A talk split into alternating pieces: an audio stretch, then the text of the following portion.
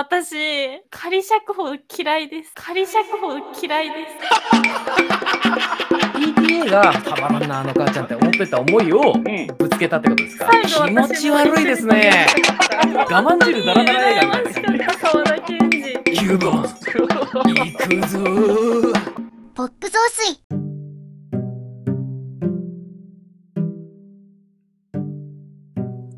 わかんだね。どうも、鹿島です。わかんだ、ほえば。かすみです。俺はこの瞬間のために生きてきたんだ。どうも。竹島キルモンガールイです。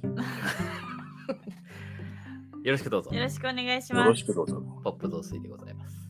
そうです。えーということで、えー本日は、えー先週は、えー公開されましたマーベル映画、MCU 映画ですね、フェーズ4の最終作となるブラックパンサー、ワカンダ・フォーエバーについてお話しいたします。はい。気のせいかテンションが低くないですか？ラジオ深夜便です。違います。ポップ増水です。ああ、そうでした。失礼しました。まあ、ということでね、み見たですよ。えーこれでもちょっと、はい。始め、風邪は見たいけど、あの、始める前にちょっと触れといた方がいいかなと思いますが、はい。えー、鹿島さん、はい。ブラックパンサー、少なくともパート1、はい。だいぶお嫌いなんていうお話をちょっと風の噂に聞きましたけど、あれ？そんな噂が？そうですね。なんか、電車に乗っても公園に行ってもいろんな人が嫌いらしいよっていう声が聞こえてくるんで、まさかと思いましたが、いその辺どうなんですか？はい、そうですね。僕はあの一応 MCU 映画は、えーすみません、全部は見てないです。うんえー何を見てないかというと、えーシャンチー、ブラックウィドウ、ソー、ラブサンダーは見てないんですけど、もう最近のやつばっかり。そうですね。それ以外は見てます。はい。うん。少なくともインフィニティサーガって呼ばれるね、えーとこまでは見てますよ。はい。えーの中で最も嫌いな映画がブラックパンサー一作目なんですね。あららら。これはちょっと、まずはその辺の理由を伺うとこから始めた方がいいんじゃないですか。あじゃあ、ここら辺の理由からいいですか、はいいきなり。えー端的に。えはい。すいません、ブラックパンサーファンの方いらっしゃいましたら、大大変に、えー心が痛むと思うんですけれども、ちょっとお聞くで苦しいところがあるかもしれなおいです。聞き苦しいですが、はいはいえーもうはっきり言いますね。うん僕はもうブラックパンサーを大好きだ、最高だって言ってるやつは、頭が悪いです。断言。はい。すいません、僕ね、あんまりこの映画好きな人のことはダメだとか言わないようにはしてるんですよ。というか、はいそう思わないですし、まあ、好きな人もいるだろうなと思うんですけど、うん。はっきり言いますけれども、うん。バカです。そこのあなた。バカだったのか。はい。あなたは物事をちゃんと考えられない人ですっていうね、理由を。なんでそう思うのかなんですが、あの、まず、ワカンダという国を考えてほしいんですよ。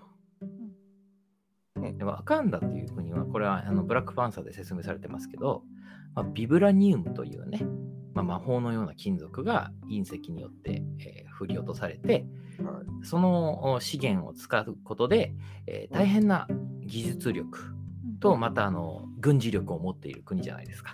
うんでそれをお他の、まあ、西洋列強に搾取されないように、えー小国のふりをして、まあ、鎖国をしていたという歴史があるわけですよね。はい。で、えーずっとこうなんていうか独立を守ってきた国じゃないですか。うんで、じゃあですよと。なんで独立した国、今まで一度も植民地支配されなかった国がですよ、英語を喋っているのかと、うん思うんですよ。うんいやこれはアメアフリカの歴史を考えればわかるんですよ。今、アフリカ大陸にある国で、一度も植民地になったことのない国ってエチオピアなんですよね。うーん。厳密に言うと、えっと、第一次大戦後あたりに、えっと、イタリアだったかな？に、えっと、数年間だけ、えっと、軍事支配されたんですけど、その間も自治は守ってきたんですよ。うんえーめちゃくちゃ強かったし、誇り高い国なんですね。で、エチオピアではずっと古代からの昔から伝わる言葉を喋ってるわけです、公用語として。じゃあ、コートジボワールとか他の国はフランス語だったり英語だったりスペイン語を喋ってるわけですよね。うんそれは何でかっていうと植民地支配にされて、えー、と自分たちのそもそものオリジンの言葉を使うことを許されなかったからですよね。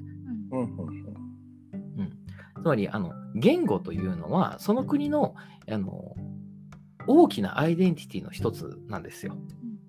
で大きなアイデンティティの一つをあのまあ巨大な力によって失わら失わされてしまったっていうのがそのアフリカ大陸で英語やあフランス語また他の、うん。言語が話されている理由なんですが、うん。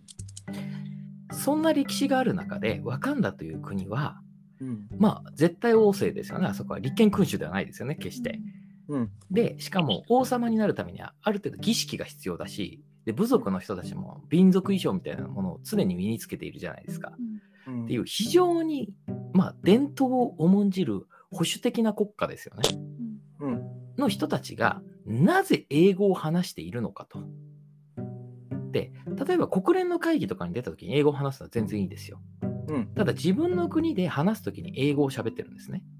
うんじゃあこれが例えばこのアメリカの映画なんでいわゆるあーワカンダのそもそもの言葉ですよの体で英語が話されているのかと思ったらそうでもないんですよ。なぜかっていうと、ちょいちょい現地の言葉が出てくるんですよ。うんということは使い分けてるんですよね。うんで一番えって思ったのが第一作のあのフォレスト・ビティカが出てきてあの、えー王様にあのこいつがなりますけど意義あるやつっつってタイマンバトルが始まりますよね。うんあそこの言葉も英語だったんですよ。うんなんで国の運命を消すあの期する重要な儀式の言葉が英語なんだと。うんそれはどういうことかっていうと、これは完全に商業的な理由ですよ、はっきり言って。うんアメリカで作られた映画で、アメリカが資本の映画で、で、あ全世界に向けて出すんで、英語を話してるんだっていう理由はわかるんですけども、だったらですよ、あの二度とブラックエンパワーメントとか言わないでほしいなと思ったんです。うん。つまりアフリカの人たちのあのアイデンティティみたいなものを一切は、えーはえー尊重しないで、うん。アフリカの人たちだから、ああいうあの未だに民族衣装をつけて、でも、いるんでしょっていううっすらとした差別意識と、でも商業的な理由で言葉なんかどうでもいいじゃんっつって、英語を喋らせている、その、のくせに、これはブラックエンパワーメントの映画で、あの非常に進んだ大変素晴らしい映画ですっていう評価もされて、で、ハリウッドでもあのアカデミー賞でも作品賞にノミネートされてたりするわけじゃないですか。うんで、所詮、ハリウッド村のあの気持ちよくなるためのルールみたいなものにのっとってるだけのものを、これが素晴らしい映画ですっつって評価しているようなバカタレたちに、うんあのブラックパンサーが素晴らしいなんか二度と言うなよって思ってるんですね。うんだから僕はブラックパンサーという映画が嫌いなんです。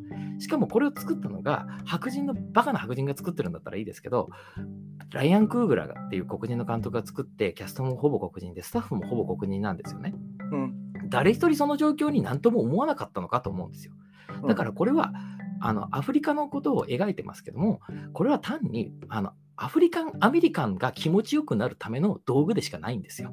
うんだから、アフリカでそもそもあの自分たちのルーツがどこにあるかとか、マジでどうでもよくて、ハリウッド村で気持ちよくなるためだけに作られた映画でしかないんで、これは。うんで、全世界に私たちは進んでますよって気持ちよくオナニーしてるだけの映画ですから、うんね、それをホイホイ褒めてるやつは頭が悪いって言ってるんですよ。なるほど。はい。なんで僕はブラックパンサーがもう大嫌いな映画です。はい一番嫌いなんですね。はい、そうです。あはいー。もうあの、本当に嫌いですね。あの一番好きな映画、ブラックパンサーっていうやつって、本当、あ、マジで頭悪いんだなと思って、そういう距離感で付き合うようにしてますね。はい。ちなみに、かすみさんはパート1見られました？えっと、はい、この映画を見るにあたって見させていただきました。いかがでした？えっと、この後に喋るのもあれなんですけどもう、ん。なんか私は、なんか捉え方として、これってそ盛大ないとこ喧嘩なのかなって、いとこ喧嘩はい、あ身内の中でのはいとこ喧嘩なのかなって思いながら見ちゃってて、うん。であのわそのアベンジャーズとかは見てたんですけどその個々の作品ってあまり見てきてないんですよ。うん。なのでちょっとあの特にあのブラックパンサーっていう方にもう思い入れがあったわけではないので あのまあなんかそのアベンジャーズで活躍している一人の方のまあ生い立ちというかうん。どうやって、まあ、キングになってみたいな話なのかなって思って特に私はもう好きとか嫌いとかではなくてうん。あまあすごいマーベルだなすみません全作品見てないのにこんなこと言うのもあれなんですけど、うん。まあ、なんかまあマーベルの作品だなって思いながら見ましたでもあのなんかすごいちょっと疑問に残ったところがあって、そうね、これだけすごく発達してた国なのにうん、なんか戦う時って結構暴力が多いなって思っちゃって。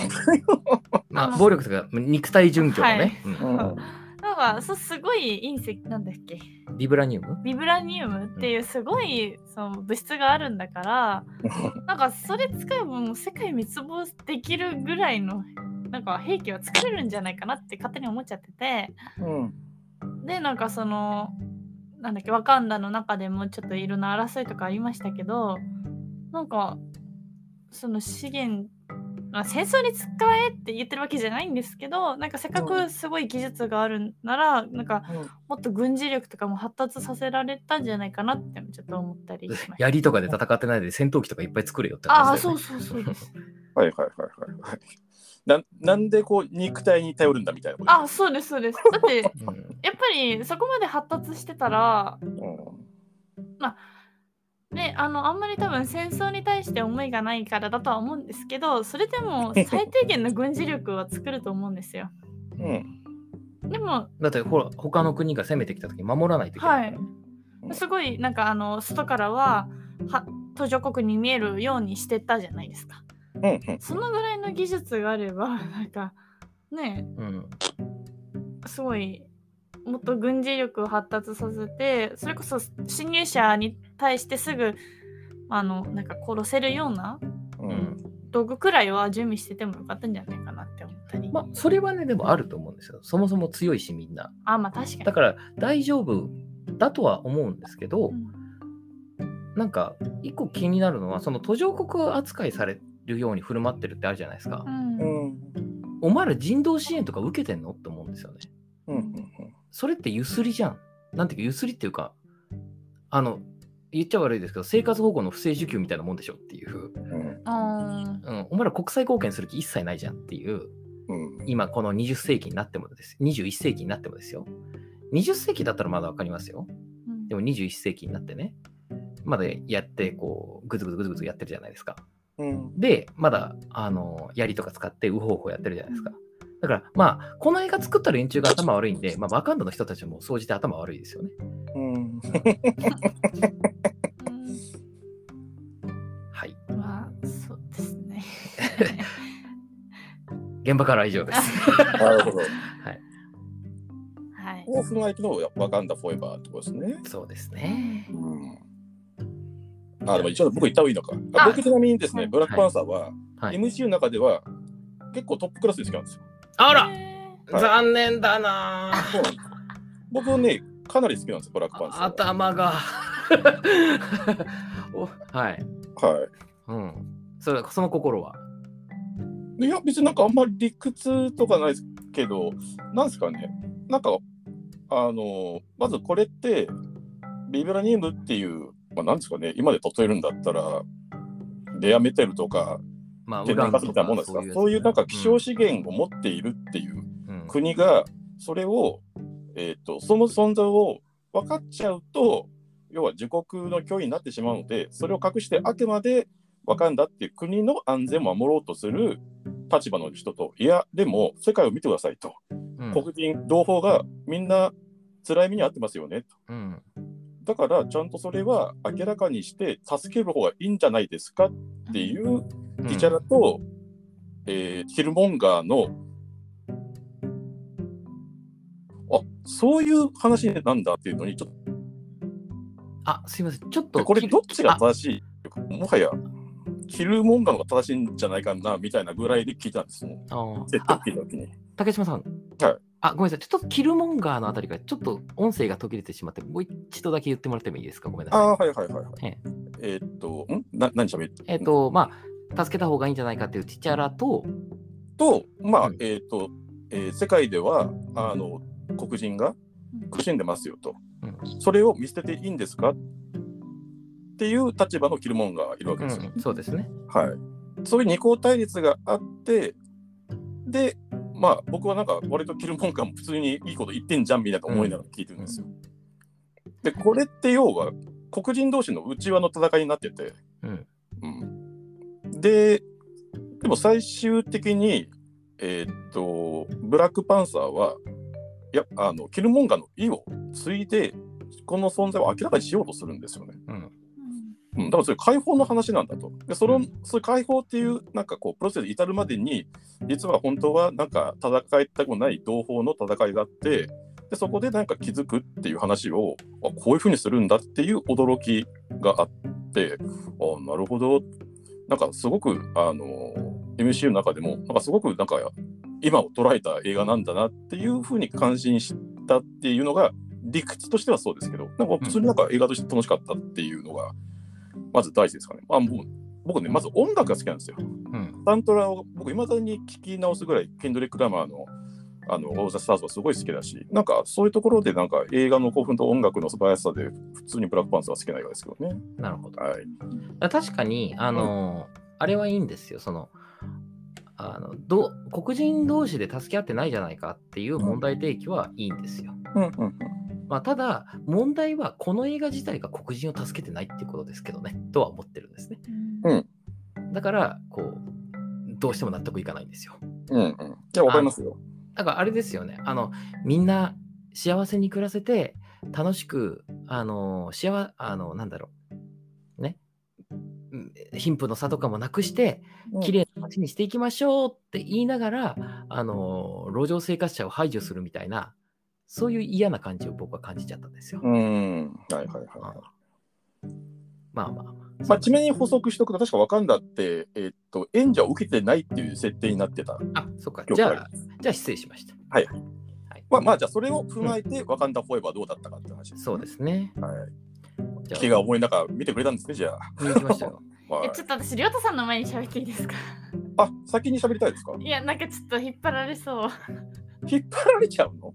ああ、それ、それ俺が多分何を言うか分かんないけど、はい。多分このテンションで喋ったら、何かこう、いなんかこう、いや、いいやー、そこはなんかなんだろう、覚悟を持って自分の意見を言ってほしいけど。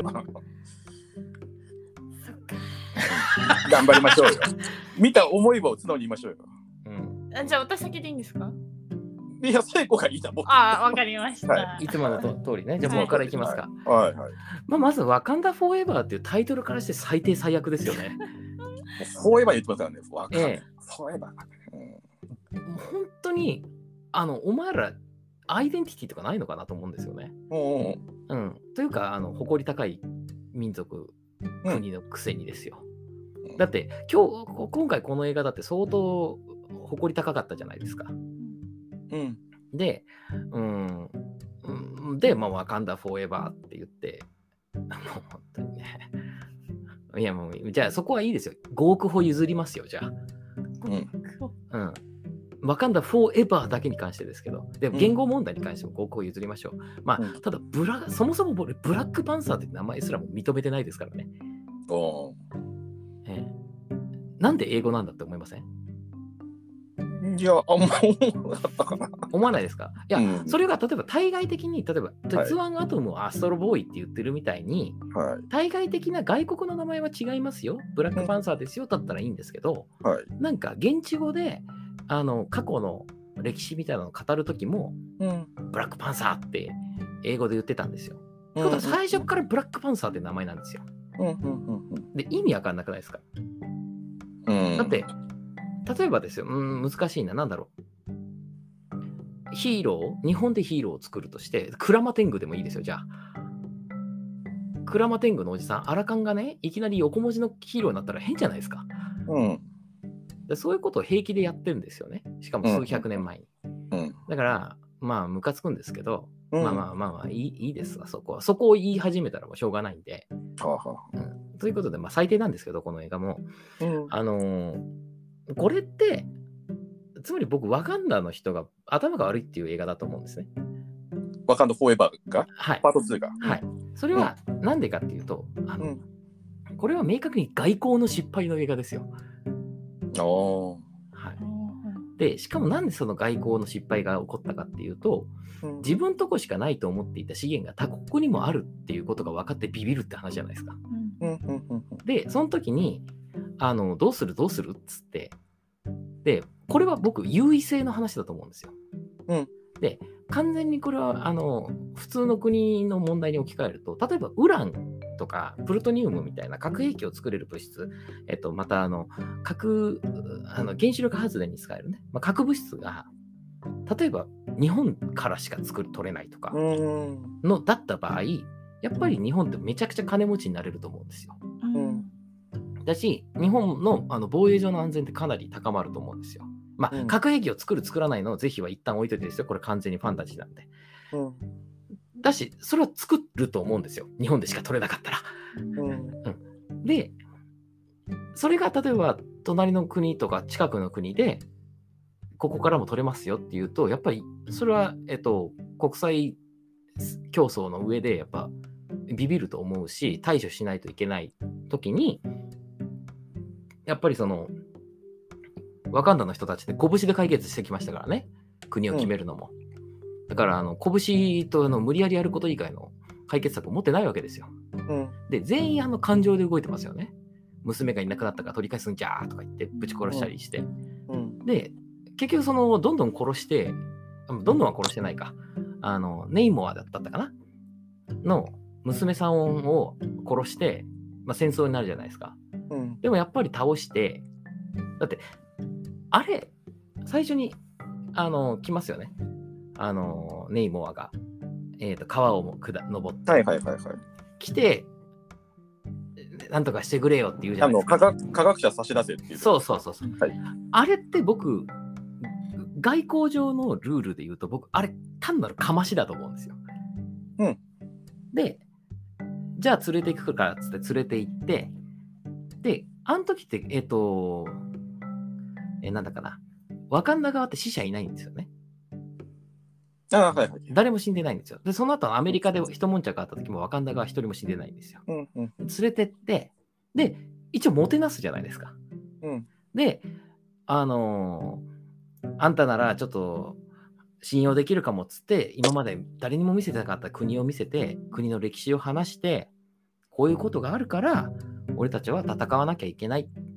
で、その準備をしたい。だから助けてくれっていうのって、僕それ、交渉の第一歩だと思うんですよ。うんで、ネイモアってなんか、ネイモアで合ってたかな？人の名前。ネイモアで合ってる。うんあ、ネイネモで合ってますよ。ははいい。あの、タロカン帝国の王様のこと言ってます、はいそうですそうですはい、ネモです。ネイモアって俺なんか話せばわかる風な感じしたんですよ。うんでも、なんか、いやでもなんか兄貴が死んで辛いのみたいなこと言ってわーわー言って、で母ちゃんも母ちゃんで、子供が2人もおらんくなって、ふざけるなーっつって、つってあのなんか特殊部隊の送り込んで殺して、うん。で戦争になるじゃないですか。うん。で戦争になったらどんどんどんどんぶっ殺してでしかもあの皮膚が乾いたらダメだっつって火あぶりにしてわかんだフォーエバーっつって 降参しろーって言ってうん。なんつうのアメリカとやってること一緒じゃないですか。うん。ねあのアメリカがアフガニスタンとかにやったことと一緒でしょ、うん。そ そんなのって、うん。まああの、えー一緒って言うとちょっと大きく雑にくくりすぎですけど。うん。だからなんかちょっとイチャモンつけられてきたからっつってぶん殴って俺の言うこと聞けみたいなね。うん。ことをやってるじゃないですか。はい。だからそれが是なんだっていうのが本当によくわかる。なんかアメリカ中国、あの、アメリカのハリウッド村のリベラルな人が作った割に、うん。いわゆるアメリカの、その、私たちが世界の警察でございとか言って、共産主義を止めるんだとか言って、あの、ベトナムに出兵したり、まああれは失敗しましたけど、ああいう歴史を肯定しているようにしか見えないんですよ、僕は。うんうんうんうん。なんで、もう本当になんていうか、あもう骨の髄までアメリカ人が気持ちよくなるための映画だなと思って、うんいや、もうひどい映画ですね。と思って、なるほど。うん、ここ心の底からもう許せない映画なんですね。うん、あのーだからアフリカの人のことも大事にしてないし、うん。他の国のことも大事にしてないし、うん。結局その外交っていうものをちゃんとかめちゃくちゃ軽く見てるし、うん。ね、りあえず叩けばいいやみたいなね。うん。で、それもしかも自分たちの恨みつらみがあって、うん。で、はっきり言って関係ないですからね、チチャチチャラが死んだことと、うん。そのネイモアたちがいること。うん。八つ当たりにも程があるんですよ。うん。うん、で、それを、で、まあ最終的にはそんな自分の感情じゃダメだと思ってますけど、まあやり方がひどいですよね。火あぶりにして、全身大やけどさせて、あのやるっていう。その前に気づいて、ちゃんとやっとけばいいんですよ。うんじゃあ、だから、あの国って絶対王政の国じゃないですか。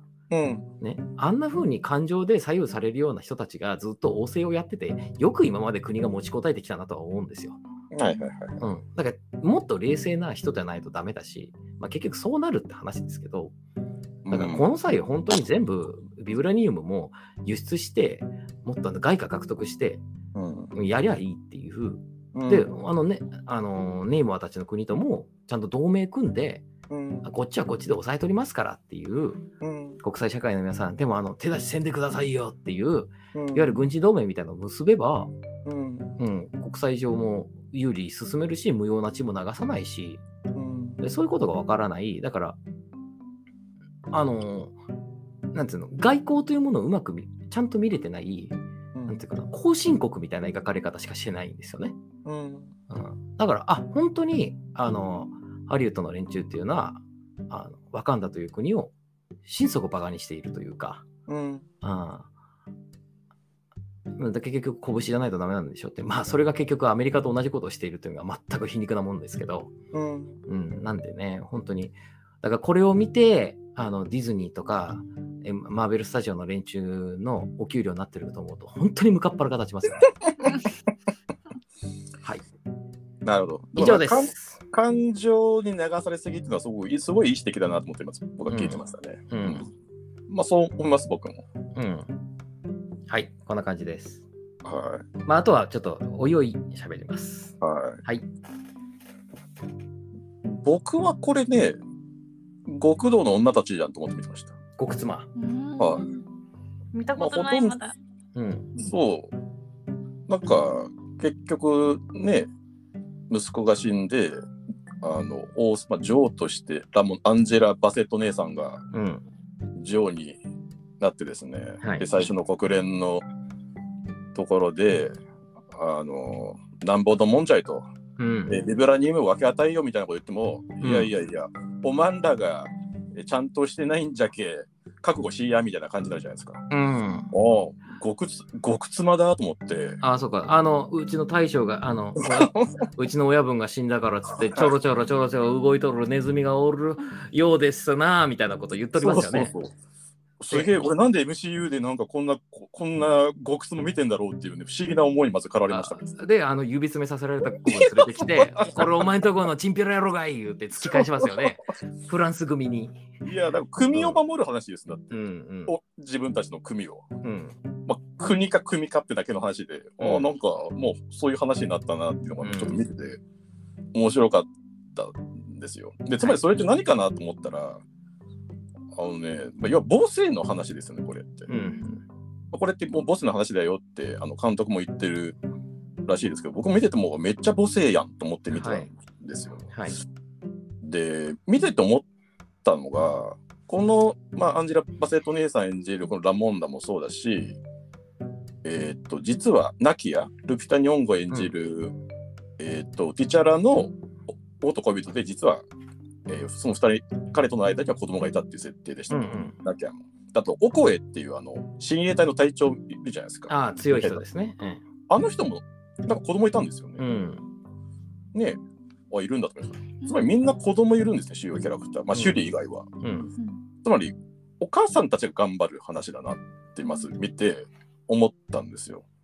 で、僕もさっきの、あの、りょうたさんが言ってくれたところが、すごく、えっと思ったのは、あの、マナ娘のシュリが、あの、海底抵抗にさらわれて、めっちゃお声を叱責するじゃないですか。うんうん。もう、お前はもう全然使えない、もう隊長解任みたいな。うんうん。あれもう女王じゃないですよね。うん。お母さんですよね。そうですね。はい。つまりお母さんになってしまった。でそれって多分、国王としては、もう、なんだろうな、よろしくないですよ。でもはい、だいぶよろしくない。もうさっき言った外交ダメじゃないかみたいなのもう想像だったんですけど、うんなんかね、その前に多分お母さんになっちゃったっていうのが、なんかこの映画のポイントかな。ずっと間違えてるんですよね。うん。出てくる人たちが。うん。間違えおて母さんも間違。えるし、修理も間違えてる。だって個人的な復讐、女王になっても個人的復讐を遂行しようとしてるんだから。うん。だから間違ってることを描いてる映画なんだと僕は思いました。ははいはい。い。それは意識的に。うん。で、間違った先に何があるのかってことを、まあ多分描いてんだろうなと思って、僕はその、あの、なんだろうな、コンセプト自体は、なるほどって思いました。で、なんでなるほどかと思うと、やっぱりそれってすごい意識的で、えーこれって主題歌がリアーナなんですよね。はい、そうでしたね。はい、 Lift Me Up って曲で。うんで、リアーナって実は最近子供できたんですよ。うんうん。はい。お母さんなんです、彼女。はい。で、その、えっと、 Lift Me Up っていう曲を、えっと、共同作曲した、あの、ナイジェリアの、えっと、R&D シンガーがいるんですけど、うん。 Tems だったかな。で、彼女が歌う曲が No Woman No Cry なんですよ。うん。もうノーウーマンノークライ、もうまんまじゃないですか。うん。とつまり女性に対するこう、なんだろうな、まあ、まあメッセージソングっていうか、みたいなもんなんで、うん。もうずーっとそこは通底してて、うん。えっ、と、僕もそう思うんですよ。なんか外交とかその辺どうなっとんじゃいっていうのを思いつつ、なんかその手前で、なんかこの映画は、なんか国とか前国とかそういう前に、なんかまず一人の母っていうところに焦点が置かれて、そこからその、なんか悩みがどう変化するかっていうのを、この時間、2時間、結構長いですよね。2時間30分だったかな。いや、2時間40分ぐらいあります40分かうんかけてやってるっていうのは、ああ、なんかすごい、すごいとこに行ったな、極妻、極妻すげえなと思いながら見たっていうのが僕の印象ですかね。あーじゃあちょっと、かすみさんの話行く前に1個聞いてもいいですか？はい。俺、その、一人の国王である前に一人の母なんですっていうところもめちゃくちゃ気に食わないんですよ。うん、うんそれは、あの、もうそれはいいと思ってるんです。うん、っていうのも、あの、それはなんでかっていうと、ヒーローとか国王ではないから、の姿ではないからと僕思っちゃうんですよ。うん、あの、だって、キャプテンアメリカが、俺だって一人の男だとか言って、なんか急に個人的なこと言い始めたら冷めるっしょ。いや、なんか僕はそそれはいいれがんだ、あ、どうぞどうぞ、はい。あ、そそれは、うん、なんかこう、うーん、ああ、じゃあ俺が求めてないってだけかもしれないですけど、うん、単にイライラするんですよね。うん。あの、いや、お前やるべきことやってないじゃんっていう、うん、なんか、あれ、シン・ゴジラで、うん、長谷川博己が奥さんに会いたいっつって、だだこね出したら嫌じゃないっていう感じうん、なんですよ。うん、そのやるべきことはやろうぜ、王様なんだからっていう。うん、それは僕はその王様であるっていうことの責任だったし、部族の長であるっていうことの責任だと思うんですよ。だってそれが嫌だったら民主制にすればいいだけの話なんで。うん、じゃあそうじゃないんだったら、それはもうはっきり言ってお話にはならないって僕は結構思っちゃうタイプなんですよね。はいはい。それは僕はもしかしたらすごく保守的な人間だからかもしれないですけど、こういう面に関しては。いや、でも、僕がもしワカンダ国の国民でそのこと言い出したらなんだと思いますよ。うん。うん、なんか自分たちのことも見ないで、うん、こっちは子供もらんで寂しいとよって言い出したら、うん。まあ、僕もわかんな国だったら、いや、そうかもしれんけど知らんかなとは思いますよ。うん。だから僕、それで言うとヒーローの映画と思ってないんですよ、これを。うん、なるほど。そもそも。うん。ヒーローになりたいともひょっとしたら思ってないんじゃないかなとすら思います。うん。あの、シュリ自身がうん。その覚悟できてないし、最初は復讐心で、凝り固まってるし、僕はなんかラストシーンでもじゃあ彼女がヒーローになったかと思ったら全然そう思わないし、だからずっと僕は本気でヒーロー不在の映画だと思ったんですよ、これ見たうらん。でだだとしたら、あの、ハーブを飲むくだりも僕、本当消せないですよね。ああ、はいはいはい。だって、ハーブを飲む飲むくだりって、うん、あれ、もともとはそれこそ、その、先祖たちとつながったり、その、王として、ブラックパンサーとしてなるための一種の通過儀礼だったわけじゃないですか。うん、だから、あれを経て、心身ともにブラックパンサーになるってものだったのに、うん。今回って、なんか単に強くなる薬になっちゃってますよね、あれ。うん。ああ、そうですね。うん。うんで自分の、まあ、ダークサイドみたいなもんとちょっと触れ合って、うんでやっぱダメやったわと思っても強くなってるから、あ、ラッキーラッキーっつってそれで戦ってるじゃないですか。単なるドーピング剤にしかなってないっていうことで、なんかうん前作のいろいろな設定みたいなの結構ぶっ飛んじゃって、なんかこう、で、結局暴力で解決してますしね。まあでもティチャラだって実は自分のその思想が間違ってたっていうふうになるんですよね、パート1の。うん。だから迷ってるんですよね。うん。うん。いや、迷ってたとしても、うん。王であり、自分のことをやるんだ、あのやるべきことをやるんだっていう信念は曲がってないわけですよ。うん。つまり、個人的な復讐劇ではないわけですよね。うん。で、そこで用いられたものとしての象徴、あ、なんだ、え通過儀礼としてのはそのハーブ汁が消せないっていうことなんうですね。ん。うん面白いですね。つまりヒーロー映画として見たときに、まあ、感じるその不信感みたいなものと、最初がヒーロー映画ではなく、なんかボスの映画として見た僕との、なんかそこの今違いがすごく今出てる感じがしますね。うん、でも、うんそれと僕、母性の描き方も僕どうかと思うんですよ、はっきり。うんうんうんうん。逆に言うと、あの、これもちょっとうがった見方だって言われたらしょうがないんですけど、うんあの女性とか母親っていうのはあの立場を超えて取り乱してあのあらかたこうよあの立場を悪くしてしまうっていうことになるじゃないですか。だって本当はうん。あのネイモアのいるところに乗り込んで殺したりしない方がいいはずってみんな分かってるのにうん。ちゃんと粘り強く交渉すべきなのにうん。わーって取り乱して、絶対取り戻すんじゃ言うて、ぶち殺して悪いことになってるじゃないですか。うん。それって僕、ちょっとどうなのと思います。その母性の描き方として。つまり母性っていうものがちょっと醜いものとして表彰されてるんじゃないか、その描き方どうなんだってことですそうそうそう。つまりうんうん守るためではなくて、結果的に悪いこととして描かれて、悪い結果を招いたものとしてしか描かれてなくて、でうん結局、物事を解決するのは、あの冷静になってからじゃないですか。いや、うんこれじゃいかんと思って。ということは、そこを捨てないとあの冷静になれないってことは、その母性を描くということに対しても、うーん、一つのこの、なんていうか、モヤモヤが残るんですよ。まあ、差別的とまでは言わないですけど、なるほどね。あの、いや、ものすごく今、僕、あえて路悪的に言いますよ。偽悪的に言いますけど、うんうんひすった女って怖いよねっていう描き方になってないっていううん風に僕はちょっと思っちゃったんですよ。多分なんだろうな、うん。なんかこう、女王たるものみたいなうんところに対する責任、あるべき態度みたいなところじゃないところを、うん。なんかあえてこの映画は出してる。だって、彼異様じゃないですか、あのシーンって。だって、ひすってるってしか見えないわけですよね。そうですね。うん。僕は結構そこがこの映画の最大のポイントだとも思います。ああ、うん。わかりました。はい。あのいや、これをどう捉えるかっていうところが、本当に僕はこのワカンダ・フォーエバーっていう映画の、なんか最大にこう意見が分かれるポイントというか、どう受けて感じるかっていう差はまさにそこかなって今聞いてて思いましたね。うん。うん。じゃあ、すみません、なかなかと。いや、全 40, 然。40分とかでしたね。うん。じゃあ、できるだけ今までの会話は、忘れていただいて。自分の気持。ちで喋っていただきたいんですが、かすみさんどうでしたか？まず私、一作目よりは好きです。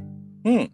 うん、っていうのもあの結構女性が活躍しているしまあというかほぼ女性中心に描かれていたので、なんだろう。なんかあの男性ばかり結構描かれがちだなって思ってた。前回の作品は。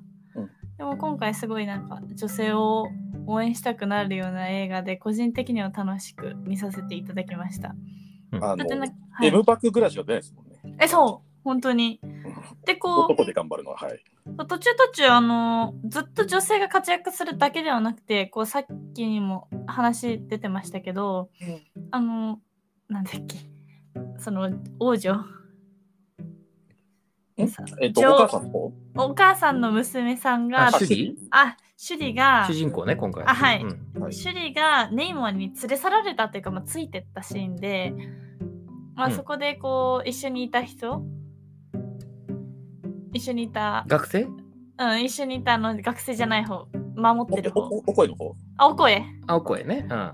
がまあ一回辞めさせられちゃうじゃないですか。体調を、はい。解任されるね。はい。ああいうなんか葛藤というか、多分その女王様の中でも葛藤はあったと思うんですけど、なんかそういうし、そこのシーンも私結構好きで、なんかじゃあ取り返してこいじゃなくて、もうなんか自分の娘をそうやって置いてきたんだからやめろ、解任っていう選択がちょっと個人的にはそこが結構好きなシーンでした。ささっきまさにあの両座さん喋ってたシーンですよね。はいはいうんそこはちょっと好きだったんだ。はい。うん。あ、なんか私はてっきり、じゃあ今すぐ戻ってこいって言うと思って助けてこいと。はい。なのに、あ解任させちゃうんだ。だって結構、ほんと体調とかだから力ある人で、まあ、あの私たちはその連れ去られた一部も見てたわけじゃないですか。で、助けようとしてたっていうのも分かってたから、あ解任なんだってちょっと衝撃ではありましたね、あそこのシーンは。これちみにごめんなさい。なんでそこが好きだったんですか？え、なんだろう。なんか、いい意味で期待を裏切られたからああ、なるほどね。ああ、そういうことか。はい。はい。うんであとこう単純に、うんあのずっと女性は仲良しで終わらなかったはい。そうですね。ていうのもあって結構いいシーンかなと思いました。であとあのー私最初にネイモアじゃなくてうんうんその軍団ネイモアの軍団ああ、はいはいはい。えっ、と、なんだっけ？タロカン帝国の軍はい団ですねはい。が出てきた時なんかアバター見てんの？あみんな思いますよね。まあまあ確かにね。ナビすっ。ごい当たり前のことを言っちゃったんですけど、うん私もうマジで映画間違えたかなウェイ・オブ・ウォーターの CM、あの予告編ガンガン流れてるしね。あうんそう。それもあって、なんかね、そこがちょっと、まず、あの、びっくり。単純にびっくり。映画間違えちゃったかもっていうそうびっくり。びっくり。映画間違えちゃってびっくりアバター見ちゃ。はいで、あとなんか、そのネイモは、なんか戦争が嫌いというか、なんかもともとこう、地上にいいた生物だったじゃないですか、みんな。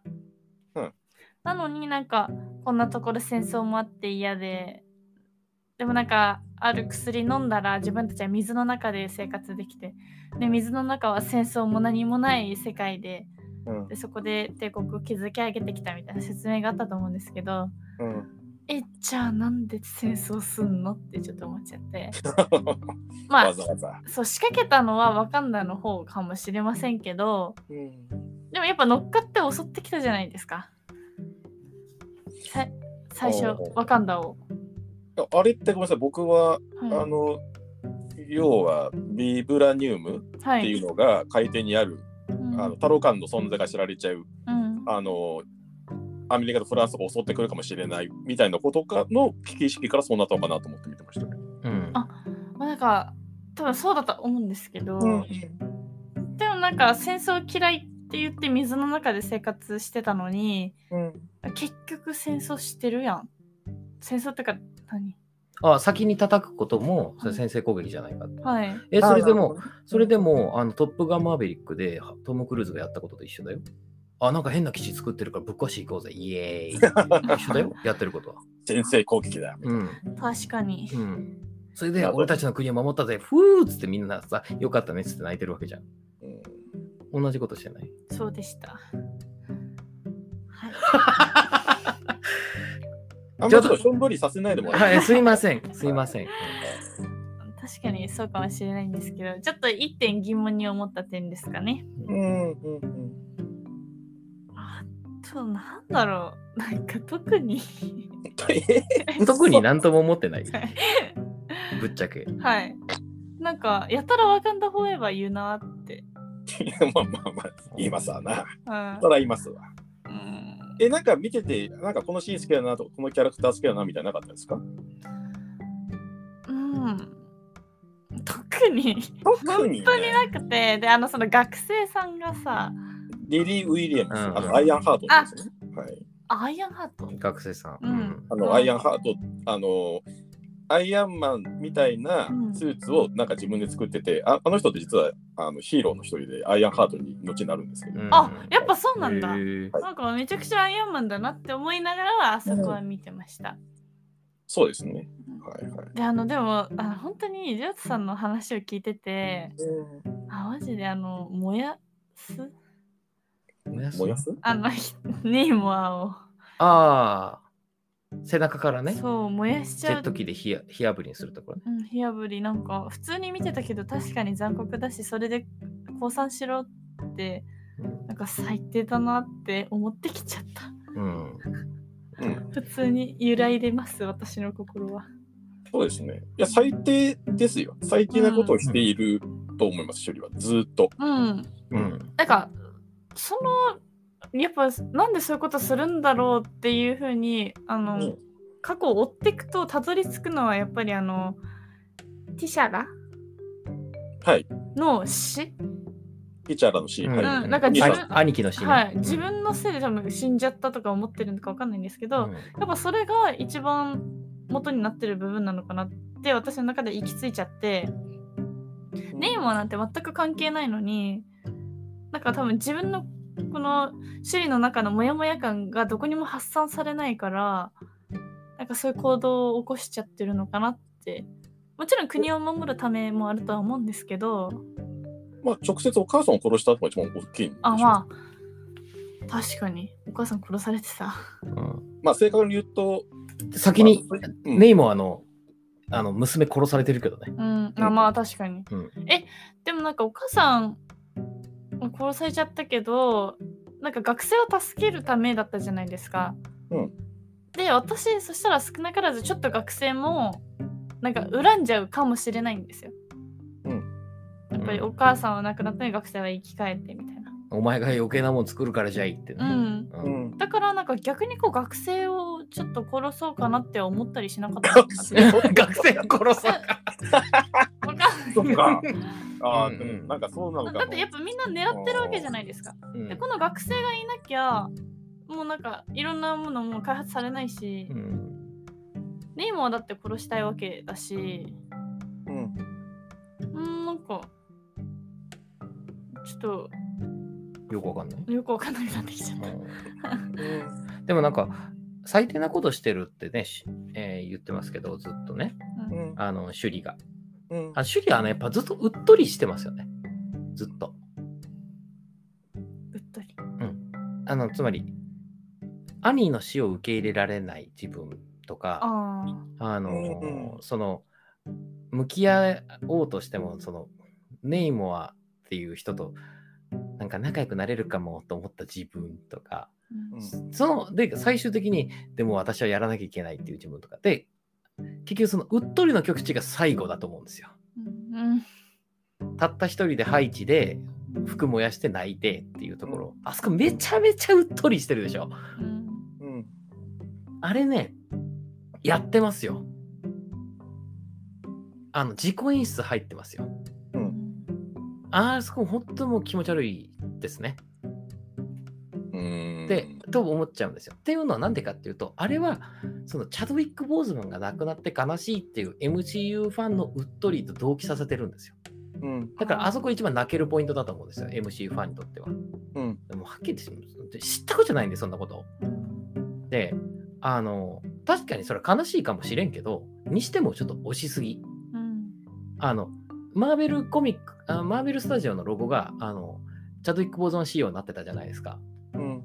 で、あの、はっきり言って、チャドウィック・ボーズマンが亡くなったことと、えっと、ワカンダ・フォーエバーは僕は関係ないことなんで、うんあの、それは、だって現実世界と関係ないじゃないですか。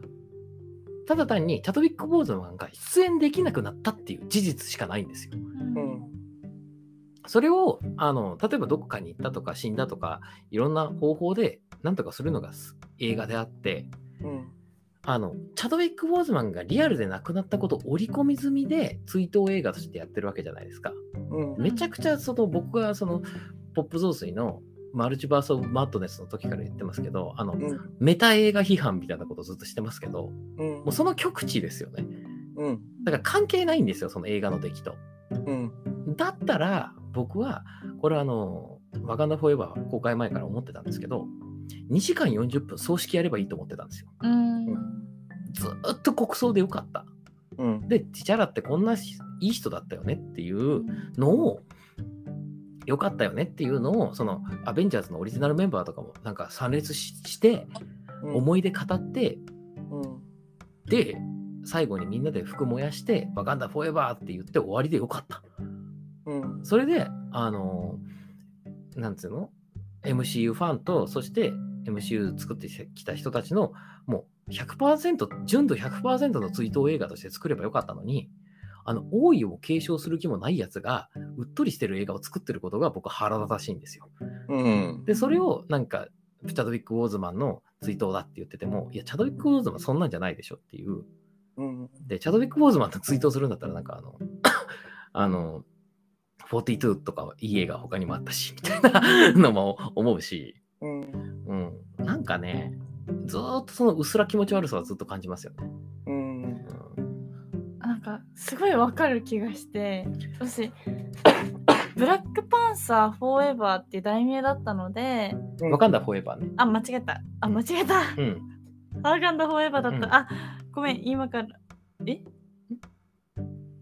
あそっかブラックパンサーワカンダフォーエバーか、うん。はい。だったのでなんかその、まあ、ブラックパンサーイコール、まあ、そのチャドウィック・ボーズマンうん。で私は話が進まると思っていたので、うん。私もずっとこうお葬式というかうん。もうそのチャドウィック・ボーズマンの回想うん。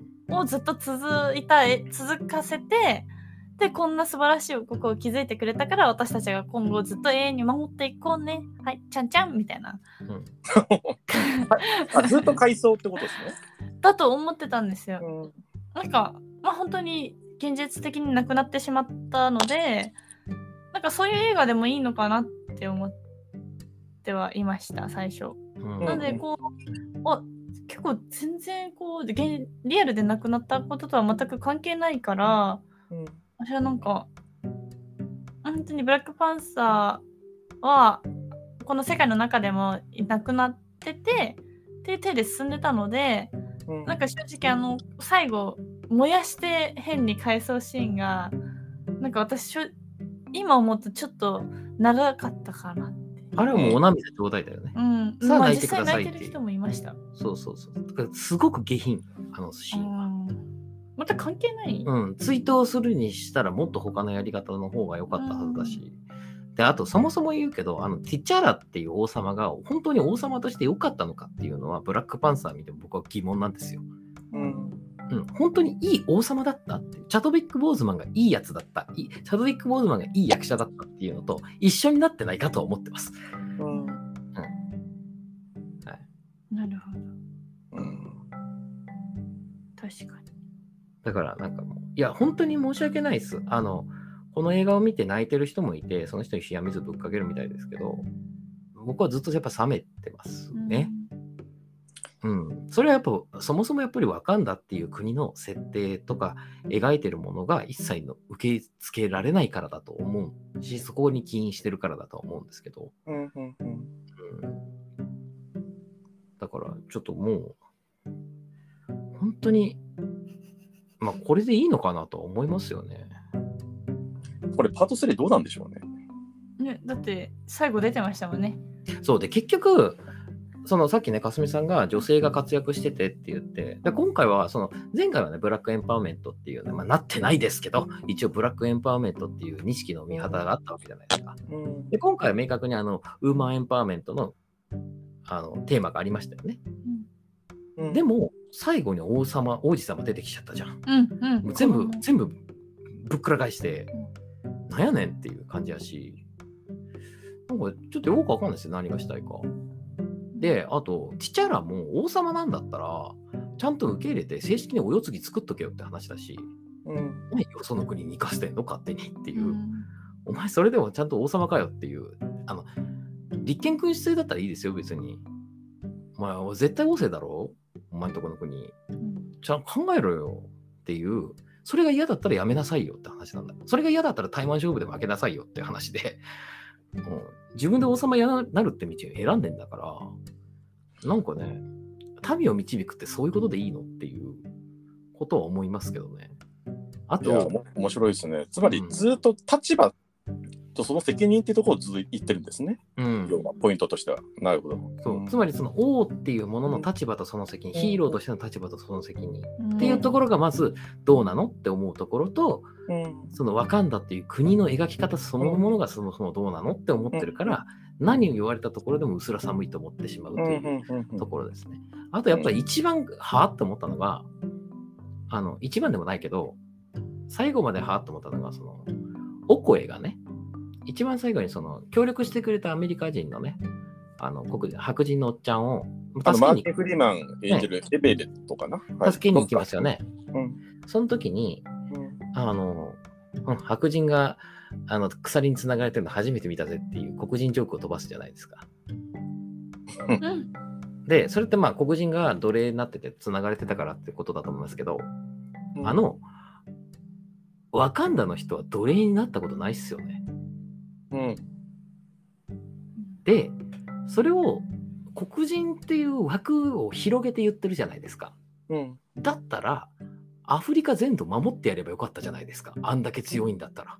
うんやっぱそこに行き着くんですよね。うん。黒人っていうものを同胞意識があるんだったら守ってやればよくて、何自分たちの国境の中だけ守って、自分たちの民は一人も奴隷になってないのに、あの、よそのあ国のところを、あの、つながれてやがるぜ、へへへって言ってるじゃないですか。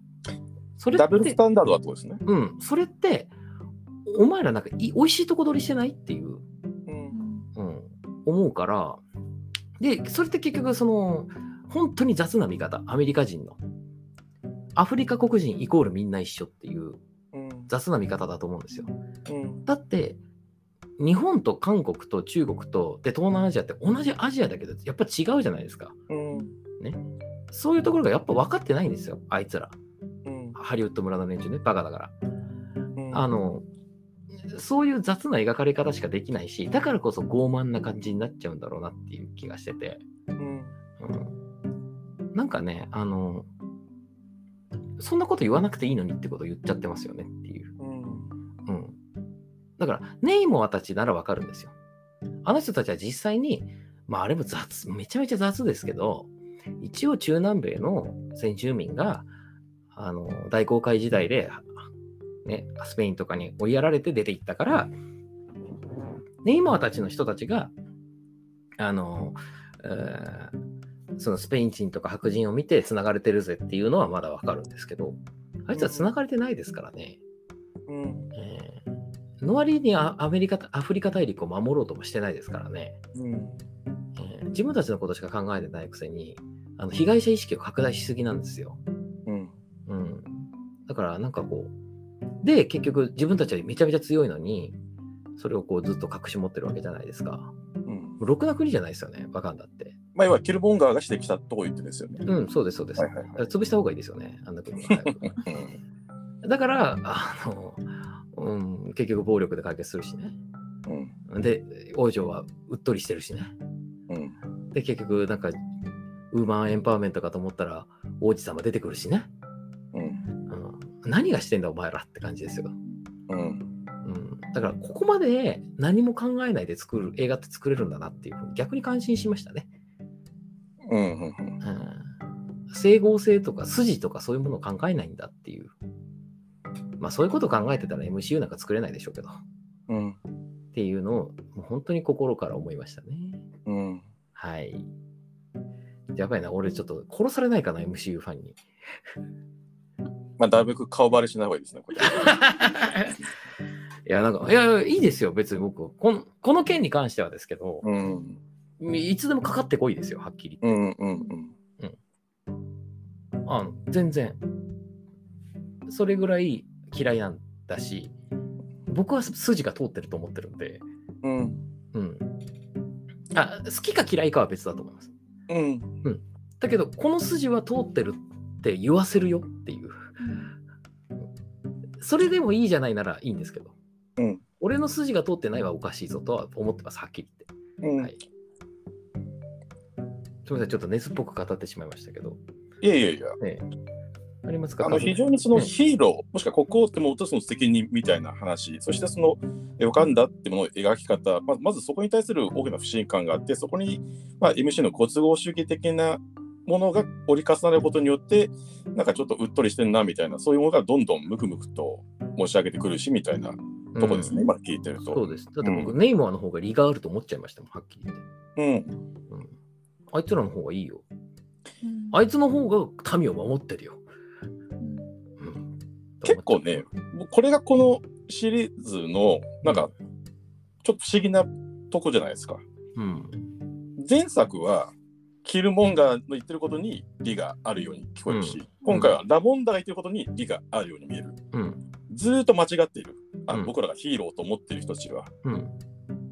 ここがね、ちょっとこのブラックパンサーっていう映画のちょっと得意点的なところっていうのは僕も思います。まあそうですよね。うん。でも結局、あの、このブラックパンサーから分かることっていうのは、結局、あの、喧嘩強いやつが一番偉いっていうことが分かりますね。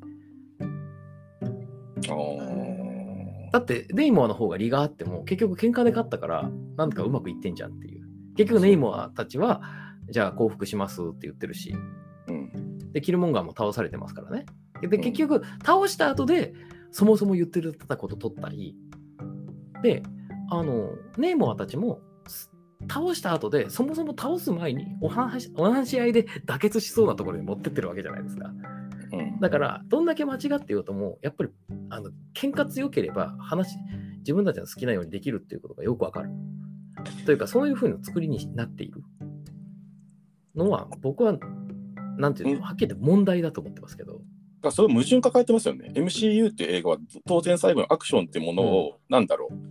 日活ローマンプロだったらヌードシーンを入れるがごとく入れなきゃいけないっていう約束の上で、でも実はこれお話の構造上、実は武力ってものを一番入れてはいけないんじゃないかっていうところで出てきてしまうっていうところに多分、うん今話聞いてると、うん。すごく違和感を感じてるように聞こえてます。そうですね。うんうんいや、だから武力を使わなくてもできるはずなのに、うん。何もそういう選択をやっぱしないですからね。うんだから、そもそもやっぱブラックパンサーっていうものと、うん。その MCU というものの食い合わせが悪いというか、うん。MCU 映画というジャンルの食い合わせが悪いというか、うん。別個のものとして描いてればまた話は別だったのかもしれないですけども、うん。うん、だからあの強いけど武力を使わないみたいなね。うん。で、よかった気がするんですけどね。なんかこう、うーん、まあ、だから僕はこの映画を褒めるときは、いや、褒めてもいいですけど、うん。そういう矛盾っていうのを指摘した上で、うん。いや、それでも面白いだったらいいんですけど、うん。そういうことを一切思わないで、うん。なんかやっぱ、あのチャドウィック・ボーズマンが亡くなって素敵だったみたいな、あそうかなみんなで追悼してて、私も泣いちゃったみたいなこと言ってるやつには、うんもうちょっとつける薬はないとは思ってますっていう。だから、どこをどう捉えるって面白いと思うかうんの話だと思うんですね。うんね、あの問題はあるよっていうことは僕は一つあると思います。うんあの問題があっても面白い映画たくさんあるんで、このように。うんうん。まあなんでね。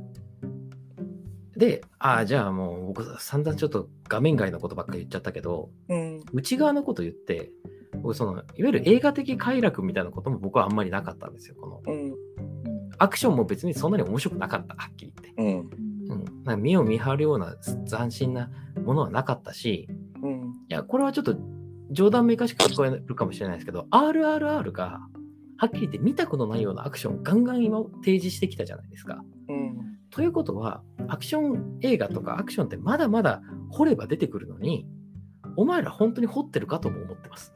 うん。だから、こう、うーん、それもどうかなっていうのも思うし、その、うん、結局、ワカンダの国葬っていう新たな異文化、異世界の異文化が見れるものもダイジェストで済ませちゃってるし、うん。うん、なんかね、結局その、首里の心の、なんですか、もやもやが晴れるまでの、うん。だからあれですよね、あの、若くして女王王女にな女王になっちゃった狩猟姉ちゃんの自分探しの旅を見せられたわけじゃないですか。うん荻上直子が撮るべきでしたね、この映画はね。はい。なるほど。かまどちょっとでかいね。はい。だから小林聡美とか撮ってたらいいいいんじゃないですか？それでなんかあの疲れた OL がフィンランドとか行ってさ、みたいな感じのノリで撮ってれば受け入れやすかったのかもしれないですね。まあでも本当自分探しの映画だと思いますよ、シュリうーん。はまさしく。だから自分探して本当にしょうもないですからね、一番。って僕は思っちゃうんで。うん。うん。まあ、自分、でもなんか、と年はもない女の子が自分探しするっていうのもステレオタイプすぎないですかなんか。そうです。まあでも、ひ一つ型ではありますけどね、自分探しって、あのまあ、映画に限らず文学でも一つの物語の型として、うん。うんまあ、それが一種のナルシズムですけど、うん、だからうっとりしてるんですよね。自分探ししてる自分にうっとりしてますよ。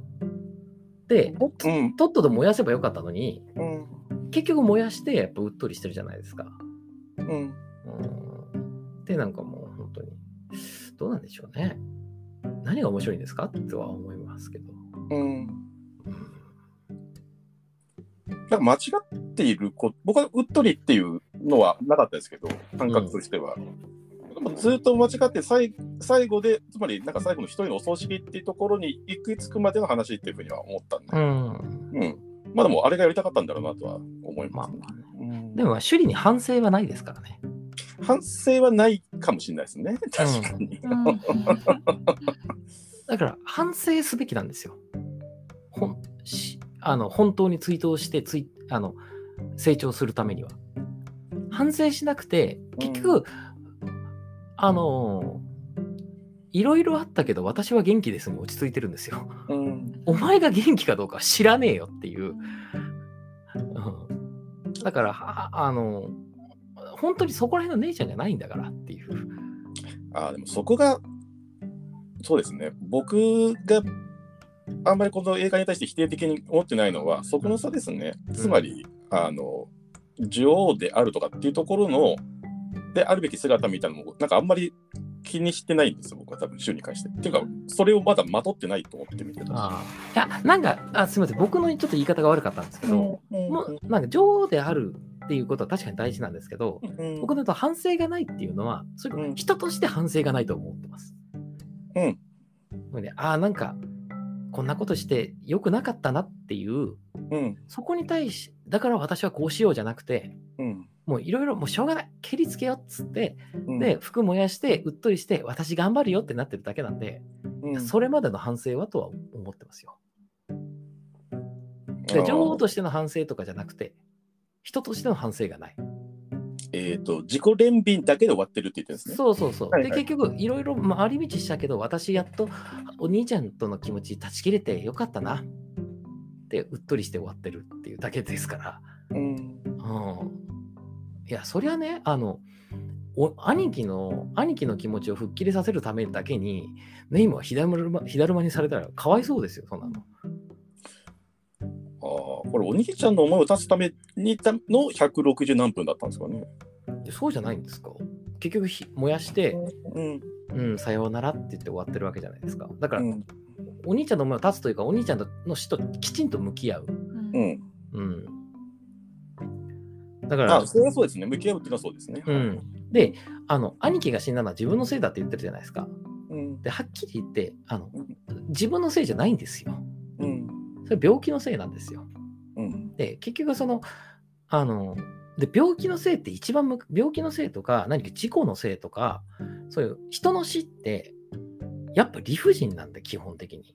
うん。あの、正しい人の死なんかないんで、うん。あの、その時に理不尽なものに対する怒りってぶつけ方がわかんないんですよね。どこにゴールがあるかわかんないから。理不尽だから。うん。という時に、これは私のせいだって思うことで、心が少し自傷行為的に落ち着くっていう気持ちはわかるんですよ。うん。はい。そう思うことで、一つこう、なんていうか、なんていうか、理不尽というものに対する、じゃなくて、もうちょっとこう死がくっきり見えてくるような気がするっていう。うん。だけど、そうじゃないから、うんいや、でも人は死ぬし、うんその死っていうのは基本的に理不尽なんだっていうことをちゃんと見るっていうところが僕はその死と向き合うことだと思うんですよ。まあでもそれは達観した、もう大人の意見ですよね。あそれができない人の話なんですよね。そもそも。あ、そっか。あそ正しいですよ。だって正し正しさが分かんないんで、その主義は。わかった。俺ね、なんでこの映画嫌いかって言ったら、僕ね、うん子供嫌いなんですよ。うん、だからそこじゃないですか。うん。ずっと言ってるのは大人としての振る舞いのことをうん言ってるたんですよ。そっか、じゃあダメだ。俺、グーニーズとか大嫌いですもん、俺。だから、うん。それは嫌いですよ、ブラックパンサーは。多分1も2も。うん。うん。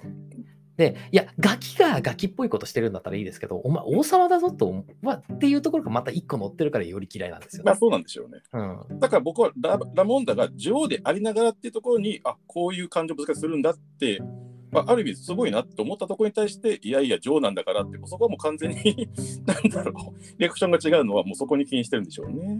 う。うんんだから僕、結構ワカワカンダ国民のつもりで見てるところはあると思います。そうですね。そう思いました。僕がワカンダ国民だったら、もうそう思いますもん。俺がワカンダ国民だったら、いやいや、もうちゃんとせえよいやいやいや、お願いしますよっていうのは、それはわかりますよ。うん。だって岸田総理がうん。子供が亡くなったりしたときに、もう俺仕事できないってこと、ま あ今でも仕事してないですけど、あの、仕事できないとか言ってうじうじしてたら、あ、そうなんだって思わないじゃないですか。知らねえよ、そんなことってやっぱ言っちゃうでしょ。うん。だから、面白いですね。だから視点が、その、えの映画として、一つのフィクションとして見てるんじゃなくて、これをもう本当にアクチュアルなものとして捉えていて、うんで。もその、さっき外交の話した時も思いましたけど、うん。それって、あの、本当に国益的にいいのかとか、うん。すごいね、なんかアプローチがすごく、あの、現実に根ざしているとか、社会的というか、でもそれで言ったら、もう全部その通りだなって思いますよ。で、僕はそれをすべきだと思うんですよ。あの、ブラックパンサーは。なんでかっていうと、あの、MCU のヒーローとかの中で、国家元首ってブラックパンサーだけなんですよ。国家元首はそうかもしれないですね。そうでしょう。うんあとは、みんな、まあ、軍人とか、じ実業家とか、うんあとなんだか、そこら辺の楽器とか、うんあと魔法使いとか、うんいわゆる神様とか。神様とか、うんいわゆる統治者みたいな立場の人っていないんですよね。うんってことは、そこで物語的なあの差別化ができるんですよ。うんで、だから、この、みんなと一緒でワイワイみたいなところとは一線引いたところができると思うんですよ。詩人と公人じゃないですけど。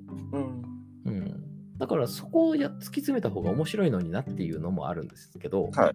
それが完全になんかみんなと同じように、いやいや、でも一個人としてとか言ってると、うんとあの、いや、それはちょっとつまんないんじゃないのっていうのは思いますけどね。なるほど。うん。うんいやー、すごいですね。ほぼ、もう今72分ぐらいですけど、60分ぐらい喋ってましたね。そうですね。もうほぼ一人語り。ワンマンショーでしたけど。ワンマンショーですよ。ワンマンショーでーですよ。あ、歌わなくて大丈夫です。勝手に仕上がれということでね。ははいいやー、ちょっと俺の言い残したこと、あいや、言い残したことは正直めちゃくちゃあるんですよ。い。うん。まだ続けば出てくるんで。うん。うん。第2弾。いやいや、もういいですけど、うんあの、いや、あとつくところはもうワカンダという国のおかしさぐらいなんて、もうずっと重複しちゃうんで、もう言わないですけど、うん。うん。まあ、そんな感じですね。映像的な快感も僕はあまり感じなかったし、うん。えーまあ、あの、あ、だから、海の民、何でしたっけ？あの、たユカタン帝国じゃなくて、えーっと、タロカン？え？た、タロカン？タロ、タロか。タタロカン。ロカン。タロカン帝国の人たちとはお友達になりたいですね。はいはいはい。アバターね。ええタロカン帝国は美しかった。はい。うん。で、ネイモアがかわいそう。うん。うんネイモアは悪くない。うんと 私は思っている。はい。まあタロカン万歳っていうことでいいですかね。そう、タロカンフォーエバーという。タロカンフォーエバー。ロカンフォーエバーそうですね。でもタロカンフォーエバーっていうとね、あの、ちょっと、あの、僕は良くないと思って、やっぱタロカン万歳、もしくは現地語で言いたいとなるほど。思っております。はい。はい。かずみさん、なんか、特にありません。本当にいいですか？はい。はい。すみません、僕はいっぱい喋ってしまいや、勉強になりました。いや、そそんなことはないですけど。ええマジもう一回行こうかなって思いますもん。あら、2時間40分もあるのに、やめますけど。やめるんかい。はい。じゃあ、竹島さんもよよろしいですかね、こんなところで。いやいいんじゃないですか。はい。はえーということで、えー本日は、ブラックパンサー、ワカンダフォーエバーについて、えー語らせていただきました。えーそれでは皆さん、また来週。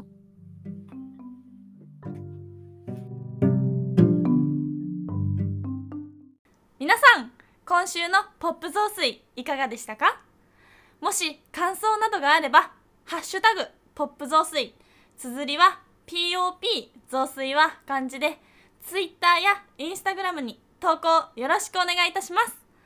投稿してくれた方にはなんとかすみから返信が届きますよ。ぜひ感想お待ちしています。それではまた来週。